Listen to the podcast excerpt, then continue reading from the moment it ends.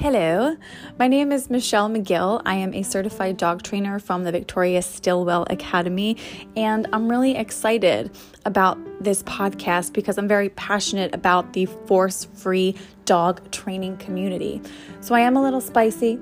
Well, okay, fine. I'm a lot spicy, fiery, um, I like to curse and I like to tell it how it is. So if that's your bag, you are going to love me.